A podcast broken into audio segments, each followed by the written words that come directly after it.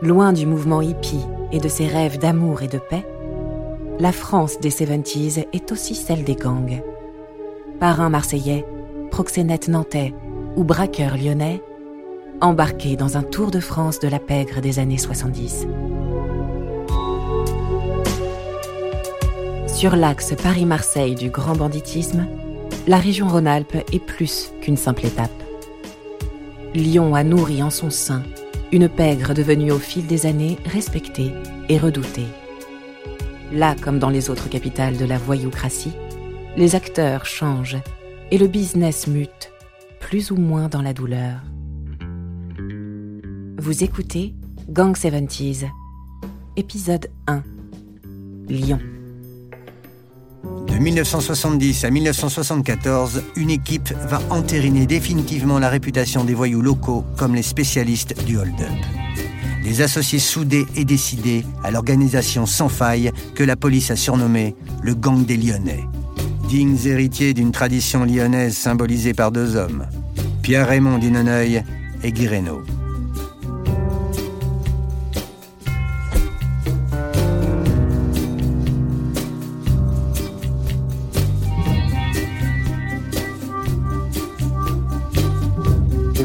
Marqué un petit peu l'époque, le plus marqué l'époque, d'abord dans les années 66, 7, 8, il y a eu essentiellement l'équipe de, de qu'on appelait souvent l'équipe du Gros Caillou, parce qu'il venait de la Croix-Rousse. Hubert Nivon, ancien braqueur, auteur de La saga des Lyonnais. Sur le boulevard de la Croix-Rousse, il y a un- effectivement un rocher, un gros caillou, quoi.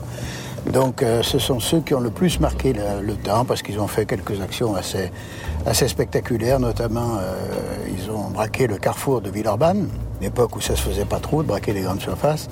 Et euh, donc ils ont pénétré. Il y a une petite anecdote amusante là-dessus, c'est que pendant qu'ils étaient à l'intérieur, qu'ils avaient enfermé les employés, donc dans une réserve, en leur donnant quand même euh, à boire, à manger, enfin bon, ils savaient ce qu'il fallait. Euh, un fourgon de gendarmerie, de police s'est arrêté devant. Des policiers sont descendus, ont fait des photomatons et sont repartis alors qu'eux étaient derrière la porte et en se demandant ce qu'elle allait y arriver, quoi, étaient prêts à les recevoir. Voilà, donc euh, c'est vrai que ça a été l'affaire la plus marquante. Bon, il y a eu une, deux bavures dans son histoire, notamment dans une boîte de nuit de Lyon qui s'appelait le Grillon, puisque à la suite d'un différend avec un client, un coup de feu est parti et, une personne a été tuée. Voilà. Donc Guy Reynaud a été pour ça inculpé, bien entendu, et finalement il a été condamné à, à 20 ans de prison. Le procès a lieu en 1973, cinq ans après son arrestation dans le Midi, à Théoul-sur-Mer par deux gendarmes alors qu'il sortait de son hôtel. Et je l'ai connu en prison, puisqu'à un moment donné, on s'est retrouvés en centrale ensemble pendant une année à peu près. En fait, on lui avait, je crois, monté un peu sa, sa cote en épingle, quoi, artificiellement. hein. Euh, entre autres, entre le commissaire Javillet, le juge Renaud, et puis euh, le journaliste du Progrès, Pierre Mérindol, qui en avait fait un ennemi public numéro un, alors qu'en fait, quand on le connaissait réellement, bon, il avait rien à voir avec ça. hein. Et, et lui, après, comme il n'était pas non plus très, bon, euh, c'était pas un télo, hein. Donc, euh, il, a voulu faire avec un petit peu, quoi. hein. Donc, il, s'est cru obligé, de, après, de, ressembler à cette image qu'on lui avait fait, quoi. Et il est mort à 47 ans. hein. Euh, Voilà, à la Croix-Rousse, dans son quartier de la Croix-Rousse, il était retourné, il y était né, il y était retourné. Il y a eu aussi une, une équipe très, très importante qui était dirigée par un garçon qu'on surnommait Noneuil. Son nom, c'était Paul Raymond. Pierre Raymond, dit Paul, dit Noneuil, un garçon issu de la communauté du voyage, défraye la chronique en 1967-1968. Il aurait commis plus de 80 hold-up et cambriolages. En juin 1968, l'étau se resserrant et ses associés tombant dans les mailles du filet, Noneuil file en Espagne.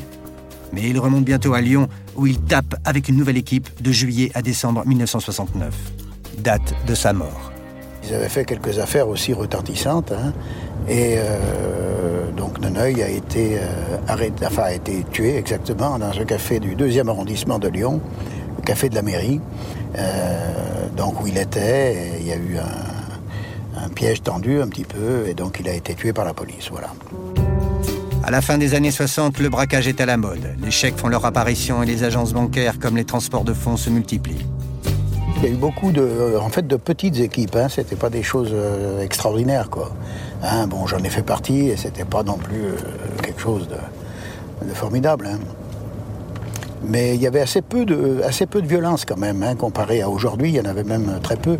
C'était rare qu'il y ait un coup de feu qui soit tiré. C'était, je crois qu'il y avait une certaine conscience quand même de, la vie humaine, de, tout ça.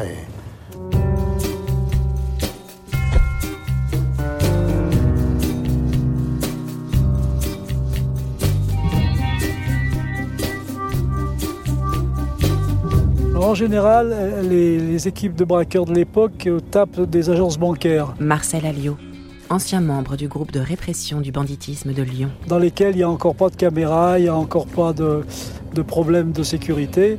Donc en conséquence, ce sont des, agences bancaires, euh, entre guillemets, faciles à faire. C'est des équipes de vraisemblablement 3 ou 4, ils ne sont pas tellement nombreux. Du matériel euh, fusils à canon scié, des revolvers, des pistolets automatiques, pas forcément des armes très, très bonnes, et surtout qui est manié par des gens qui ont quelquefois encore plus peur que les gens qui sont braqués. Lyon a, eu la tradition d'être quasiment la capitale du hold-up. Michel Néret ancien directeur adjoint de la police judiciaire de Lyon. Je me souviens à l'époque euh, où même le général Delfos avait été abattu par les membres d'Action Directe sur un hold-up de la BNP, euh, Libération avait titré Lyon, capitale du hold-up. Et c'est vrai euh, que Lyon connaissait des semaines où on enregistrait entre 10 et 15 hold-up qui étaient le fait la plupart du temps d'équipes bien organisées, bien structurées. Au début des années 70, une équipe va occulter toutes les autres. Elle fait preuve d'un incroyable professionnalisme et n'hésite pas à taper à des centaines de kilomètres de sa base lyonnaise. Elle va bientôt gagner le surnom de gang des Lyonnais et selon les policiers faire 35 braquages entre 1970 et 1974. Cette équipe-là, au départ, est montée un petit peu par un, homme qui était, qui s'appelait Chavel, Giovanni Chavel, qui était euh, bon, un ancien militaire. Hein, il avait fait euh, la guerre d'Algérie. Hubert Nivon. Et c'est lui qui, avait, qui montait un petit peu les affaires au début, hein, de, façon un petit peu militaire. Quoi, hein.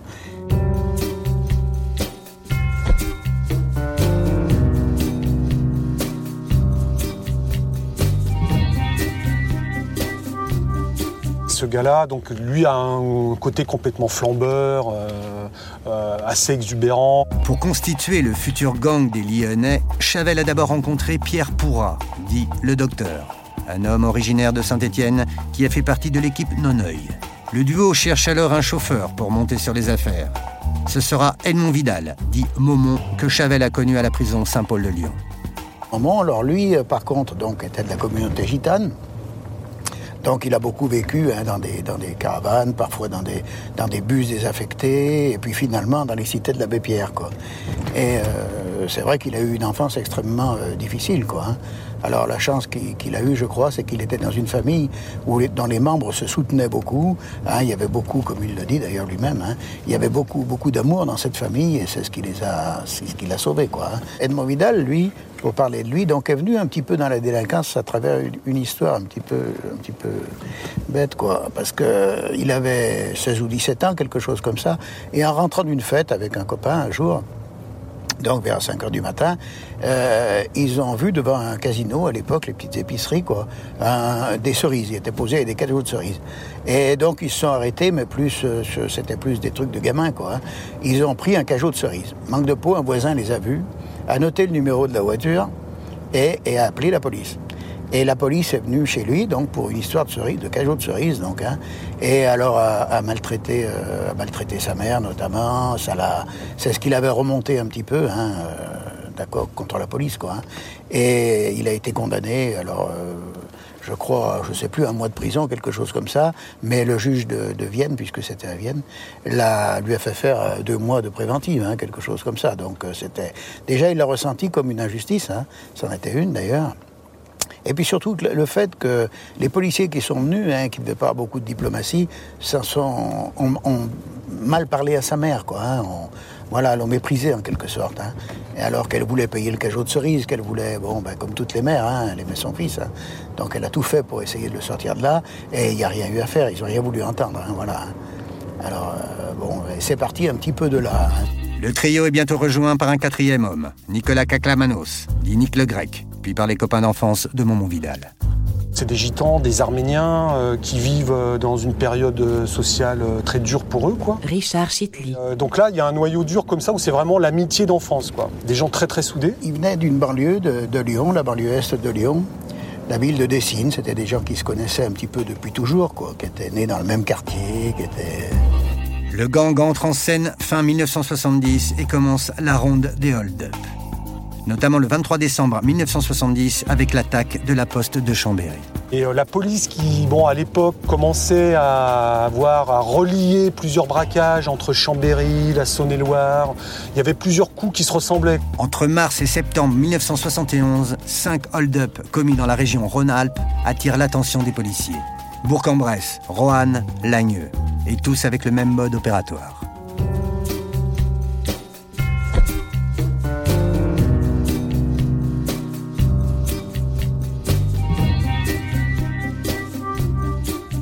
Des hommes, des blouses bleues, une estafette, des fusils à pompe. Charles Pellegrini, ancien chef de l'Office central pour la répression du banditisme. Des grosses sommes prises et des coups de feu pour protéger la fuite. C'est le 30 juin 1971 que le gang va réussir son coup magistral, le hold-up de la poste de Strasbourg. Butin 11 millions de francs. Ce jour-là, alors que des convoyeurs de fonds transportent des sacs, trois électriciens postés dans un couloir de la poste se retournent calibre en main et les braquent avant de s'enfuir par une porte de service. Dans l'affaire de Strasbourg, par exemple, le gang des Lyonnais, ils arrivent à descendre en rappel le long de la façade pour repérer les lieux, pour pénétrer les lieux la nuit avant de faire le casse et faire un plan euh, de l'intérieur de la poste de Strasbourg. Donc euh, c'est vraiment pousser très très loin les préparatifs. Ça a été préparé euh, sur une période très très longue, hein, sur peut-être deux ou trois mois, où ils ont pu même rentrer à l'intérieur de la poste, habiller un postier, hein, sans aucun problème, sans que personne d'ailleurs leur demande rien. Et ils ont eu une idée un peu de, de génie, envoyer une porte qui était inutilisée, en s'habillant euh, en travailleur, quoi, avec des bleus de travail. Ils sont venus changer la serrure de cette, euh, de cette porte. Et ils ont mis donc une serrure qui pouvait s'ouvrir avec n'importe quelle clé. De cette façon, même s'il y avait un contrôle de la, de la, direction ou autre, ils auraient pu ouvrir avec leur ancienne clé. Et donc le jour du, du, du hold-up, ils sont rentrés euh, ils sont rentrés à l'intérieur, habillés en postier ou en électricien, je crois. Ils ont fait semblant de travailler avec des outils, etc., des boîtes à outils. Et ils se sont postés dans le couloir où les combrieurs devaient euh, donc euh, amener l'argent. Quand ils sont arrivés, ils les ont braqués, bien sûr. Hein.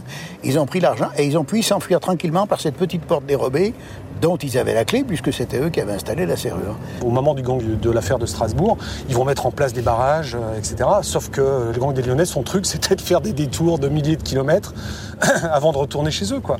Et bah, ils vont passer à travers les mailles du filet et euh, ils vont récolter 11 millions de francs. Et à l'époque, c'est vraiment le, ce qu'on appelait le, le, casse du siècle. Quoi.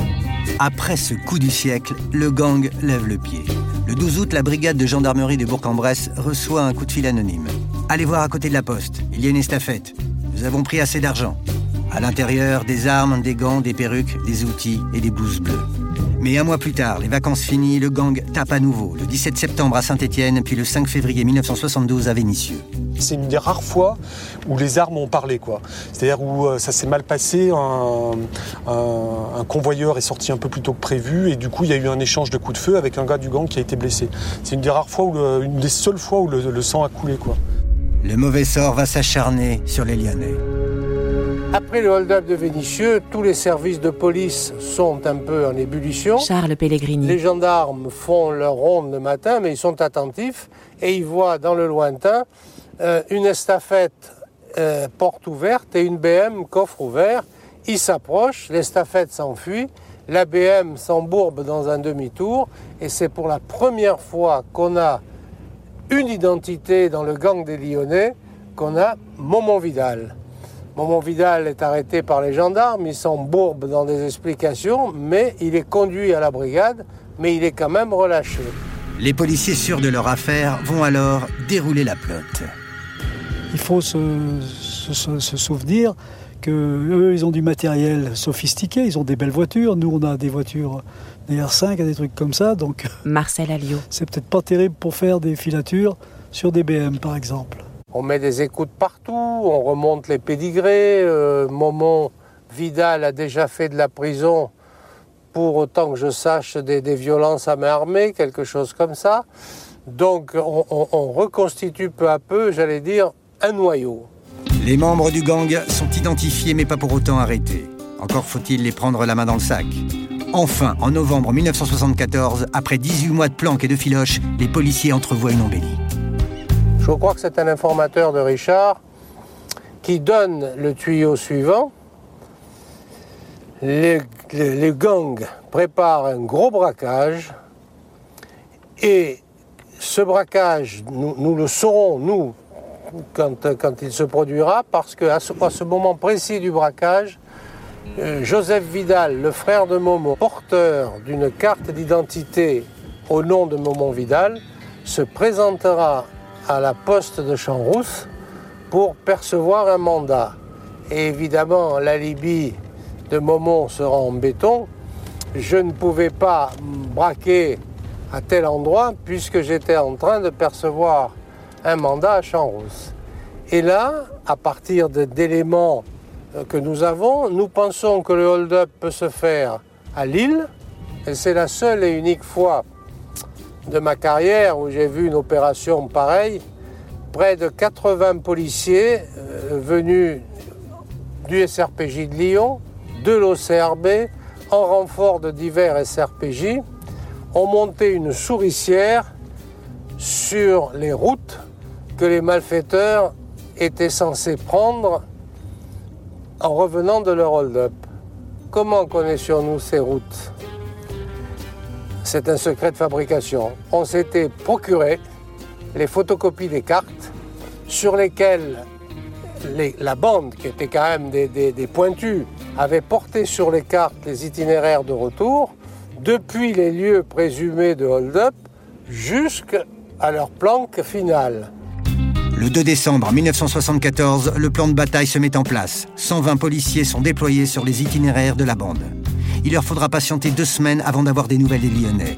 Le 16, deux braquages sont réalisés coup sur coup dans le nord, près de Valenciennes et de Lens. Les policiers se préparent à les cueillir sur le chemin du retour.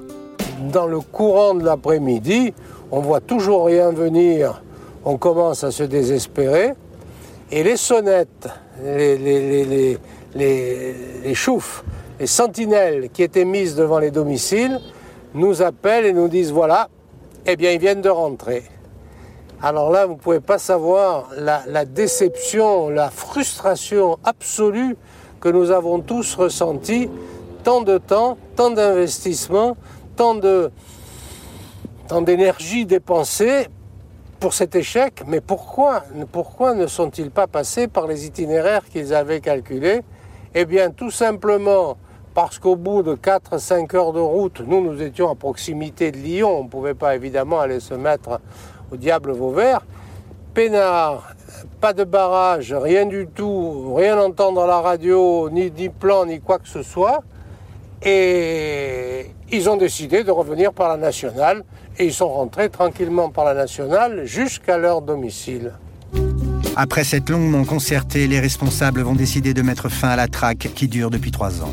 Et on attend un peu et puis on fait l'opération désespoir, l'opération de la dernière chance. Le 19 décembre 1974 à 11h, Charles Pellegrini et son équipe ouvrent le bal en arrêtant en souplesse Momon Vidal au domicile de sa compagne dans le quartier de la Duchère. Le reste de l'équipe suit dans la journée. Seul manque Joanny Chavel, disparu depuis un an, et Pierre Pourra qui est passé au travers des mailles du filet. Il sera repris le lendemain. Un moment, d'ailleurs, Chavel va complètement disparaître de la circulation dans des circonstances qui n'ont jamais été élucidées. On suppose qu'il a été éliminé parce qu'il venait trop gênant à, à l'époque. L'ex-adjudant Joanny Chavel, dit Le Gros Jeannot, va disparaître le 18 octobre 1973, probablement éliminé par ses complices que sa paranoïa galopante inquiétait. Il aura à peine eu le temps de profiter du château qu'il avait acquis en novembre 1972 grâce au butin des braquages. Chavel, il avait par exemple acheté un château, le château de Fléchère à la sortie de Lyon. Il avait acheté ça des millions. Il faisait des grandes fêtes. Lui, lui il voulait sortir de son milieu et, devenir un notable quoi, à travers ses activités. Et donc, il avait acheté un château. Il avait fait une grande fête avec des centaines d'invités où on retrouvait des magistrats, des, policiers, euh, des mecs du milieu. Euh, des hommes politiques. Il y avait toute cette, cette, société lyonnaise qui se retrouvait dans son château. Quoi. Les débuts de garde à vue sont très difficiles. Et puis au bout de 36 heures, 24, 36 heures, on commence à avoir la moisson, les cartes, les butins, les fausses plaques, les passeports, l'argent, etc., etc., etc.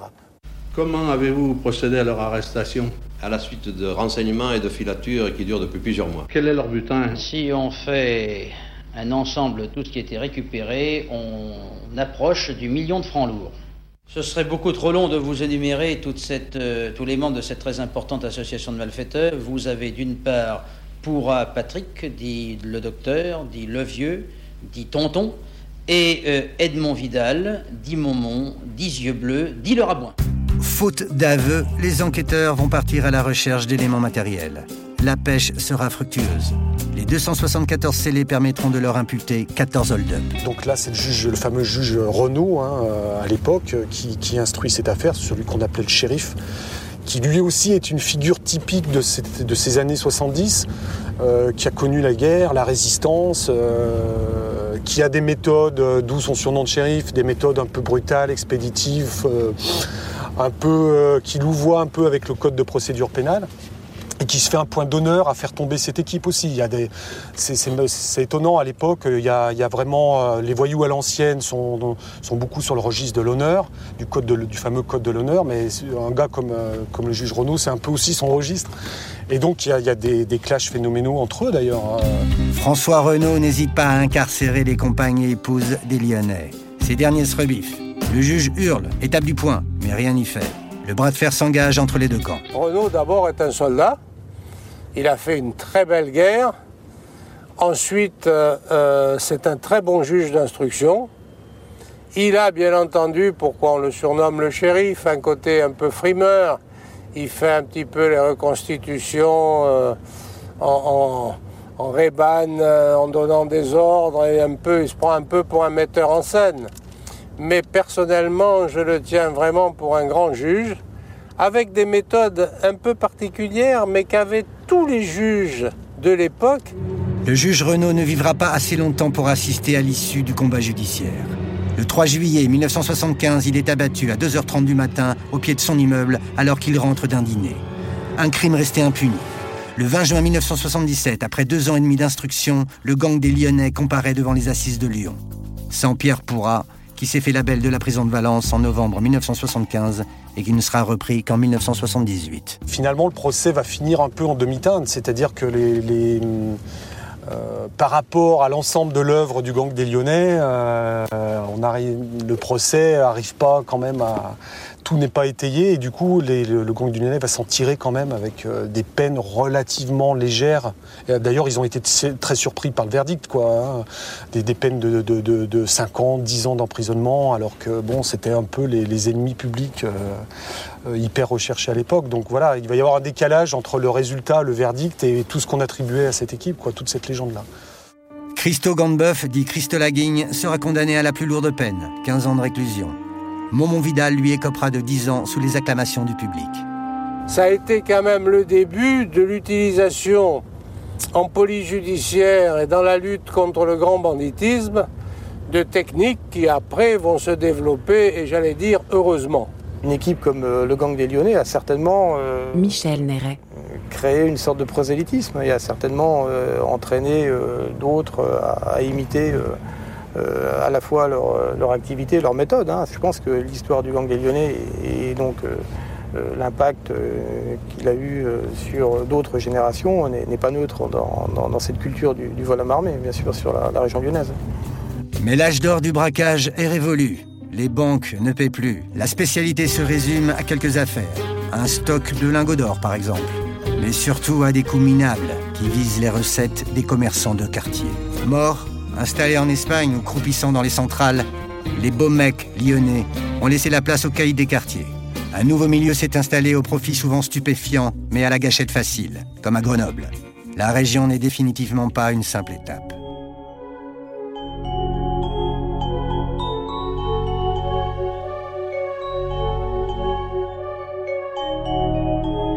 Vous venez d'écouter Gang 70s. Si vous avez aimé ce podcast, vous pouvez vous abonner sur votre plateforme de podcast préférée et suivre Initial Studio sur les réseaux sociaux. Gang 70s est une coproduction Initial Studio et Label Image. Production Sarah Koskiewicz. Montage Camille Legras et Victor Benamou. Musique Arnaud Denzler. Illustration Luc Grieux. Avec la voix d'Elsa Amnan.